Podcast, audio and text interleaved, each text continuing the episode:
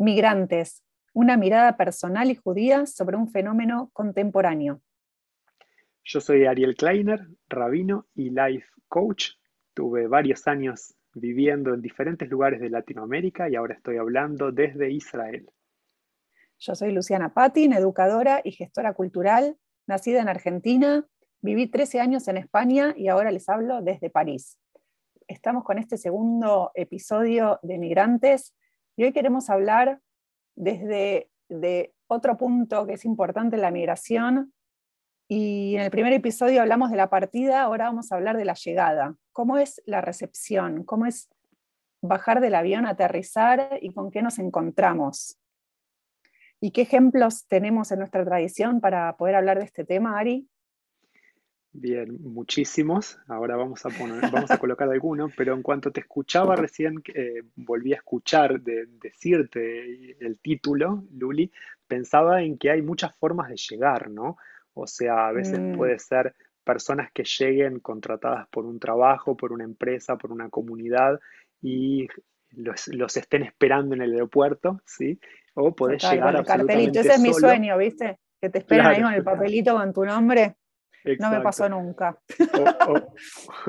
O, te, podés llegar, eh, claro, completamente solo, o una unidad, una persona o una familia, que también son escenarios súper diferentes. Pero de todas formas tenemos ahí, como vos pedías y proponías, Luli, algunos ejemplos de nuestra tradición. ¿sí? Tenemos eh, la mitzvah, el precepto positivo de Ahnasat Orhim, que es darle la bienvenida a quienes vienen de visita, ¿sí? pero extendiéndolo, porque a veces no es de visita, sino que vienen a quedarse. Entonces también eso, o sea, una cosa es darle la bienvenida a una visita que va a estar un par de horas en nuestra casa y otra cosa muy diferente es darle la bienvenida a quien se queda, ¿no? A quien viene a ser un, un, un, toshav, un residente entre nosotros, ¿no? Entonces, ahí creo que tenemos a Abraham en ese sentido que eh, cuenta el relato bíblico que él estaba en la tienda de su casa esperando a que pasen la gente y se aproximan tres malajim, tres ángeles, tres personas, el texto no es claro, el texto bíblico,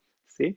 Y eh, él le da la bienvenida. Y el Midrash, las alegorías rabínicas, dicen que la puerta de las casas de Abraham estaban abiertas para las cuatro direcciones, los cuatro puntos cardinales de la puerta, cosa que las personas ni siquiera tengan que esforzarse en dar la vuelta para buscar la, puerta de la casa, sino que por cualquier lado que llegasen, que puedan entrar. ¿sí? Eh, el otro día estaba eh, caminando, estábamos viendo con mi hijo por dónde teníamos que entrar en un centro comercial, en un shopping, ¿sí? que tiene puertas por todos lados, porque quieren que vos entres. claro, ¿verdad? Es un, poco el, es un poco el espíritu. Sí, sí igual me parece simbólico. La idea es que venga eh, quien sea de donde sea, ¿no? Como las puertas hacia cualquier lugar, que no es direccionado hacia un lugar determinado, sino que de donde vengas te, te, vamos a recibir. En realidad sí, es una mitzvah que tiene que ver con, con abrir la puerta de tu casa. A la diversidad, ¿no? A, la diversidad. no puedo evitar mencionarlo, pero ahora que estamos con el tema de la guerra de Ucrania, eh, se ve patente cómo la gente salió a abrir la puerta de su casa y a recibir a desconocidos eh, eh, que vienen súper necesitados. De hecho, el otro día vi una página web que era donde vos ponías dónde estás y a cuánta gente podés recibir. Y era un mm, del mundo, bueno, de Europa en este caso, pero eh, París, dos, personas, y decía la ciudad y cuánta gente podías eh, alojar. Qué bueno, qué fuerte. Qué fuerte esto, ¿no? Que ya desde, también desde nuestra tradición sea uno de los primeros capítulos de la, de la Torah, ¿no? Buenísimo. Mira, me hiciste acordar a dos historias mías personales de cuando vivía en la casa de mis padres. Una fue, era, era un Pesaj, ¿no? En Pesaj tenemos, eh, si bien todo el año tenemos la mitzvah, el precepto de recibir invitados en casa, especialmente el Pesaj, ¿no? Y me acuerdo que estábamos en la sinagoga y el rabino que estaba en la sinagoga me dice, eh, Ariel, hay una familia que no tiene dónde pasar. ¿Vos tenés lugar en, tu ceder? Me dice, porque yo, em, él me contó que ya en su casa no tenía más silla, no tenía más cubiertos, no entraba más gente. Eh, yo vivía en la casa de mis padres, pero le dije que sí. Y bueno, vino gente que la verdad yo no conocía, no había visto nunca en mi vida. Y fue la primera vez que abrimos la puerta de nuestra casa, en la casa de mis padres, para recibir gente que no conocíamos. Y es interesante porque es eh, una experiencia realmente transformadora. Quien ya tuvo esa experiencia de abrir su casa es maravillosa. Me acordé de una historia de, eh, de, un tipo que eh, cuando pasaba por el punto de ómnibus siempre levantaba a alguien para poder llevarlo para la dirección donde iba.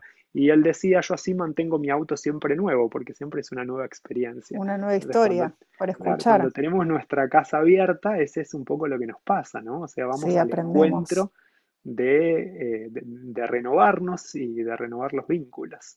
Sí, nos enriquecemos mutuamente, el que, el que viene y el que recibe. Em, es cierto también que, no me acuerdo qué iba a decir, em, cada comunidad es diferente, ¿no? No es lo mismo una, ciudad donde está llena de inmigrantes y la gente está acostumbrada a recibir inmigrantes que una ciudad donde, Sin no sé, en Buenos Aires, lo, digo porque nombraste eso de tu casa, claro, quizás uno no está acostumbrado a recibir gente de otros lugares o de otras comunidades o que no conoce. Mira, en ese sentido, Luli, te voy a contar una historia. Yo hice Alía hace tres semanas, un poquito más, y es interesante porque justamente es lo que vos decís de las culturas del lugar, ¿no? Israel es un lugar que es un lugar de inmigrantes.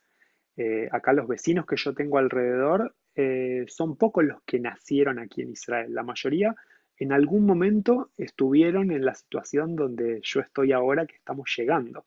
Entonces es interesante que uno se va encontrando con malahim, con ángeles, ¿no? Hablando de Abraham y la figura esto de que recibe a los ángeles, pero también no son solo que Abraham recibe los ángeles, sino que ángeles nos reciben.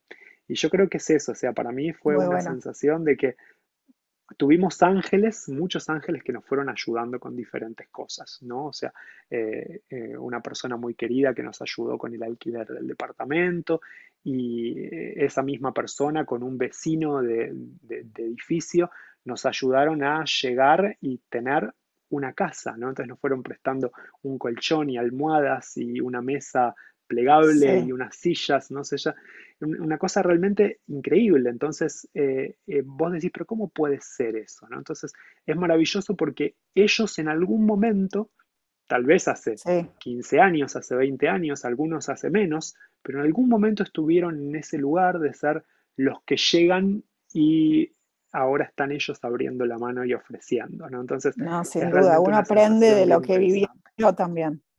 Exacto. Y, ahí el sí, a mí yo llegué a Madrid, perdón, sí.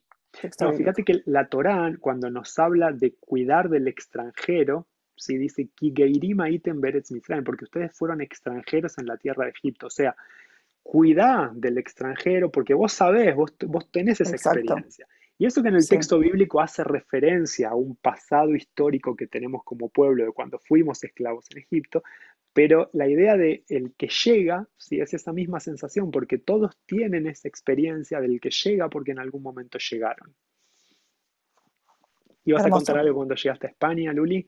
Ya nos vamos de tiempo, pero sí, simplemente agradecer a mi tía que me recibió en Madrid, a mí, a mi marido y a mis dos gatos. Em, también llegamos sin casa, sin nada, y nos tuvo alojados como un mes hasta que conseguimos un departamento. Así que es esa misma historia que yo muchas veces eh, tengo gente durmiendo acá en el salón porque no tenemos más habitaciones y pienso en mi tía que nos recibió hace 15 años en su casa. Buenísimo, muy, lindo, muy lindo, exacto, exactamente es, eso. ¿Dónde nos pueden encontrar, Ari? Vamos cerrando y vamos muy a seguir. Bien.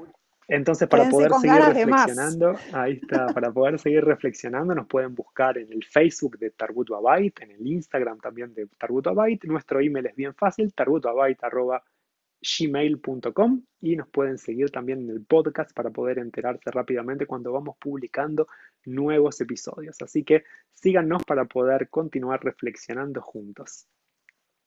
Hasta la próxima.